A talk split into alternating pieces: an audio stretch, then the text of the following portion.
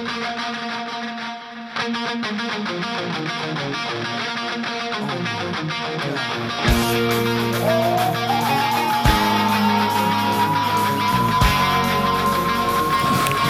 pessoal.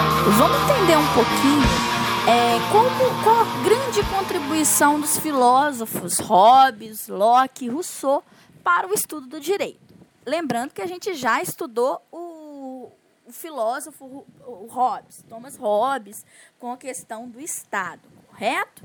Mas vamos falar um pouquinho sobre essa filosofia é, praticada por esses três autores é, eles se encaixam dentro do padrão da filosofia política moderna, que é a constituição do poder da vontade do indivíduo, que é isoladamente considerado como fonte de poder.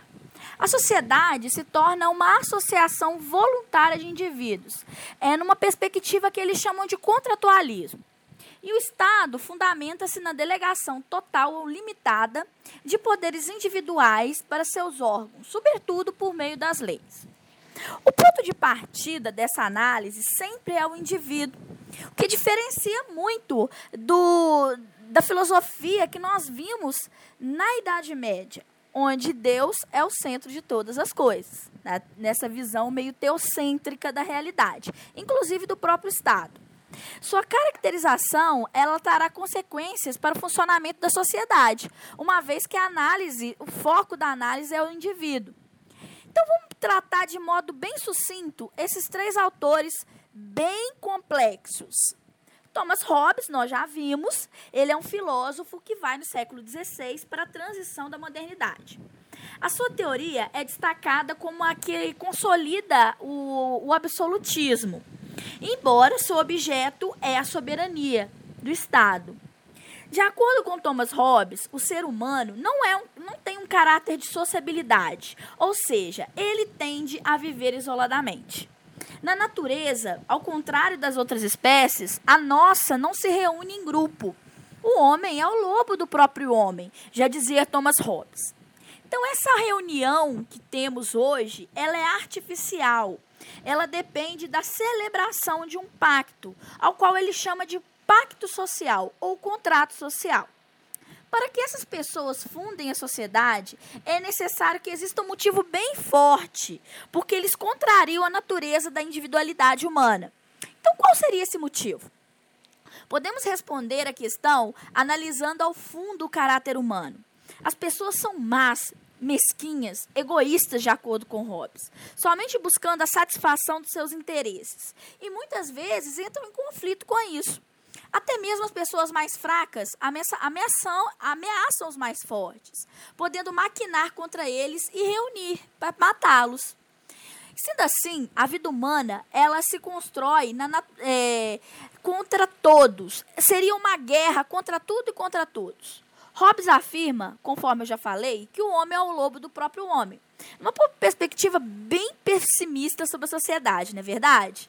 Esse Estado ele seria capaz de igualar as pessoas enquanto inimigas, uma situação insuportável, o que colocaria em risco a sobrevivência do ser humano. Então, embora seja um, um direito inato, a preservação da própria antiguidade, da integridade não prevaleceria na bélica natureza.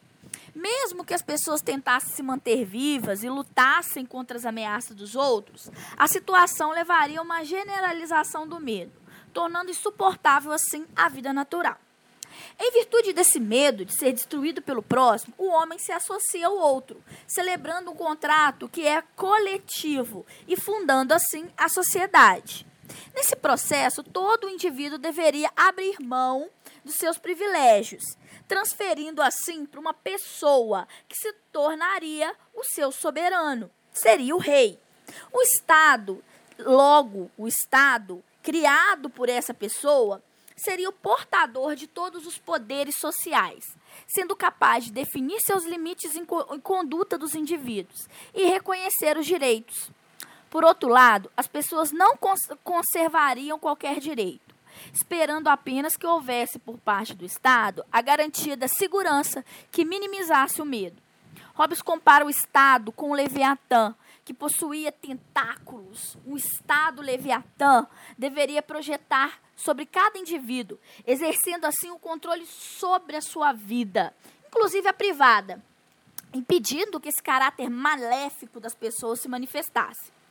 Notamos que Hobbes ainda conserva muitos aspectos do absolutismo, pois não admite qualquer tipo de limitação do poder do rei. Ainda é, o, o, Hobbes ele está numa fase inicial é, anterior ao iluminismo, pois não coloca os, os, os direitos individuais acima do soberano. Por outro lado, ele não mais justifica o poder real como decorrente da vontade divina. Sua explicação é contratualista e demonstra que houve uma voluntária transferência de poderes para o monarca. Então, esse foi o nosso querido e amado Hobbes.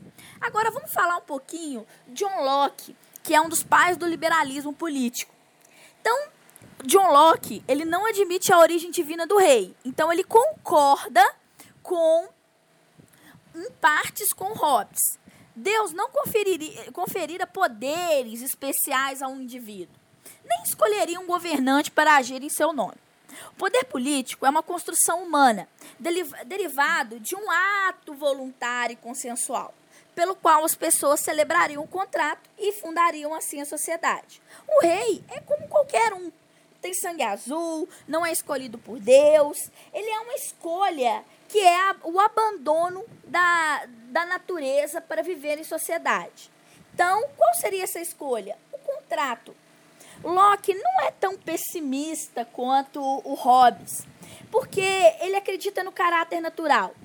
Porque ele, ele é fundador de um dos conhecimentos empíricos. Porque as pessoas passam por certas experiências, de acordo com Locke, John Locke, e por meio delas eles conseguem perceber que existem direitos naturais e que, inclusive, elas têm que respeitar esses direitos. Então, nesse modo, haveria naturalmente a paz e a harmonia. Todavia, como um lobisomem, né, a própria a metáfora não é do John Locke, os seres humanos teriam surtos de egoísmo, né, que eles são bonzinhos. Isso levaria à guerra. A vida natural correria o risco de se oscilar. Então, é necessário a fundação de uma sociedade, de um Estado. Os direitos naturais já foram reconhecidos na natureza e chegam e, a ser bem respeitados, diretamente, diferentemente do nosso primeiro filósofo, Thomas Hobbes. O Estado deve preservar, colocando como um, como um continuador dos mesmos, pois o seu papel seria de aperfeiçoar o que havia antes sua existência e não suprimir direitos dos indivíduos. As leis devem reconhecer os direitos naturais, positivando-os. Na própria natureza, o indivíduo perceberia que precisa de um espaço para projetar sua personalidade e realizar reconhecendo a sua propriedade privada como se fosse o seu direito natural. A espécie humana seria capaz de modificar seu destino, modificando a natureza por meio do trabalho, outro direito natural do homem. Por fim, ao modificar a natureza, as pessoas se tornam livres, sendo a liberdade um direito natural. Outro direito natural. Propriedade, trabalho e liberdade devem ser respeitadas e, inclusive, serem protegidas pelo Estado, que evitaria as guerras que ameaçam a todos esses direitos de liberdade. Então, vamos, temos, é, podemos constatar que a obrigação política passa a ser vista de modo bilateral. Até então, quando se falava nela, pensava-se exclusivamente no dever da obediência dos súditos aos reis. No caso de John Locke, surge uma obrigação dupla. Os súditos devem sim obedecer ao seu estado, mas devem esses, este estado deve respeitar os direitos naturais do indivíduo. Locke é o fundador do chamado paradigma liberal político, considerando que o Estado é responsável por promover os direitos naturais.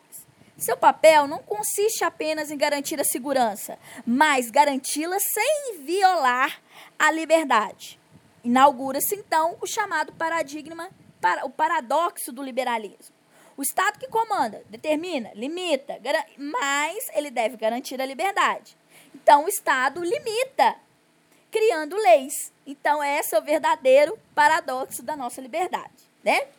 Jean-Jacques Rousseau é o nosso outro filósofo. Cara muito tópico, né? Ele diferencia um pouco dos outros. Ele não considera a sociedade como melhor do que a vida na natureza. Ao contrário, ele responsabiliza a sociedade pela degeneração do indivíduo. Desperta paixões artificiais, a ganância, a ambição, a vaidade, a cobiça, a luxúria, dentre outras coisas. Seu pensamento é bastante crítico e propõe mecanismos para corrigir essa civilização, que seria a restauração do seu contrato social. Rousseau considera o ser humano como essencialmente bom. Inusitado, né? Lembra do Hobbes, que o homem era mau, cruel? E ele inaugura o pensamento que nós chamamos de bom selvagem, ou seja, que as pessoas seriam puras, incapazes de ser mal, dotadas de amor próprio, de amor pelo próximo, se respeitando, valorizando até de modo excessivo esses sentimentos. Então, essa é a íntima ligação com a natureza que ele vê isso. A questão é que, que deve ser levantada é que o ser humano é tão bom, é, ele se vive de modo tão harmônico, por que ele fundaria então a sociedade? Então, segundo Rousseau, a explicação vem de uma outra característica, a perfectibilidade, ou a busca pelo aperfeiçoamento e pela melhoria. Vivendo na natureza, as pessoas padecem de algumas limitações, oscilações climáticas, falta de controle sobre o alimento, por exemplo, podendo até passar fome, frio, né? E correndo o risco de se deparar com outras espécies de animais e morrer.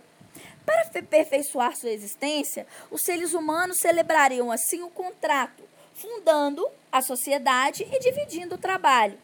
Contudo, com esse passo, em falso, eles cometem um erro, que é o egoísmo, né? A propriedade privada, aquilo que é meu, instaurando um, um, um erro chamado propriedade privada. E é por esse motivo que as desigualdades vão começar. Então, por esse motivo, o filósofo critica a propriedade privada, a sociedade que adota a propriedade privada. E Segundo ele, não teria a, abolição da guerra, nem os direitos naturais seriam respeitados ou garantidos.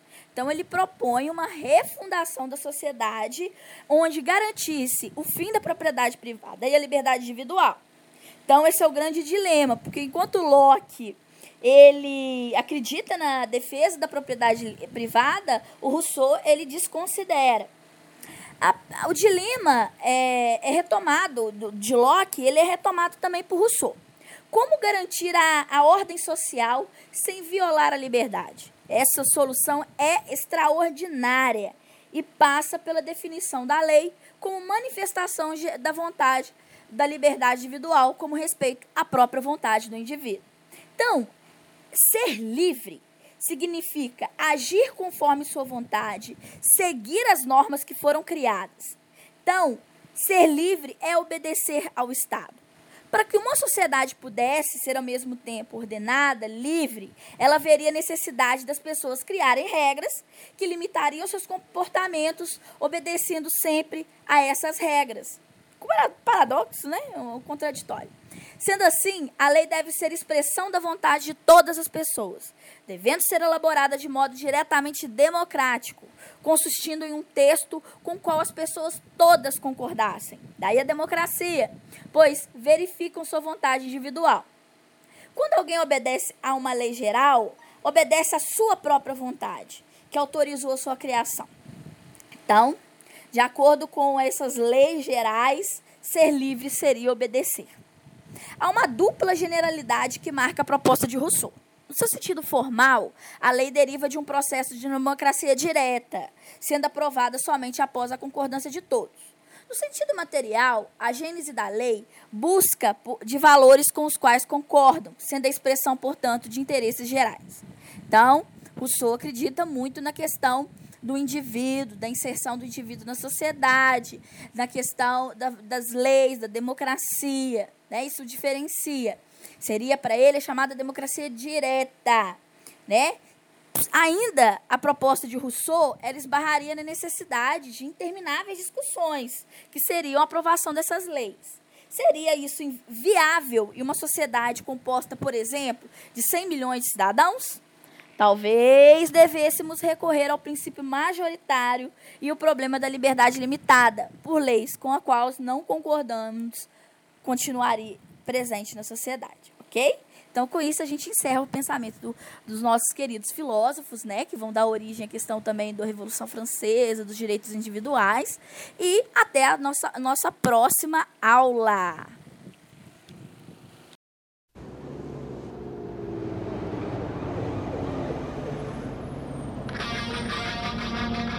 Oh,